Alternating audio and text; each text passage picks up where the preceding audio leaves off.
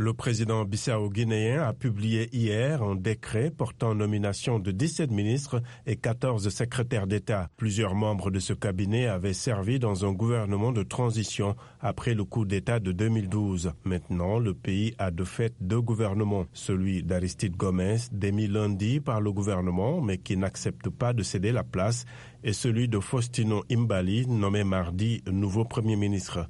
Le mandat de M. Vaz lui-même a expiré le 23 juin. Ses agissements ont été désavoués par la CDAO qui a déclaré illégaux les actes posés par le président Vaz. Le gouvernement d'émis lundi est le seul pouvoir exécutif légitime en Guinée-Bissau, a dit pour sa part l'Union européenne.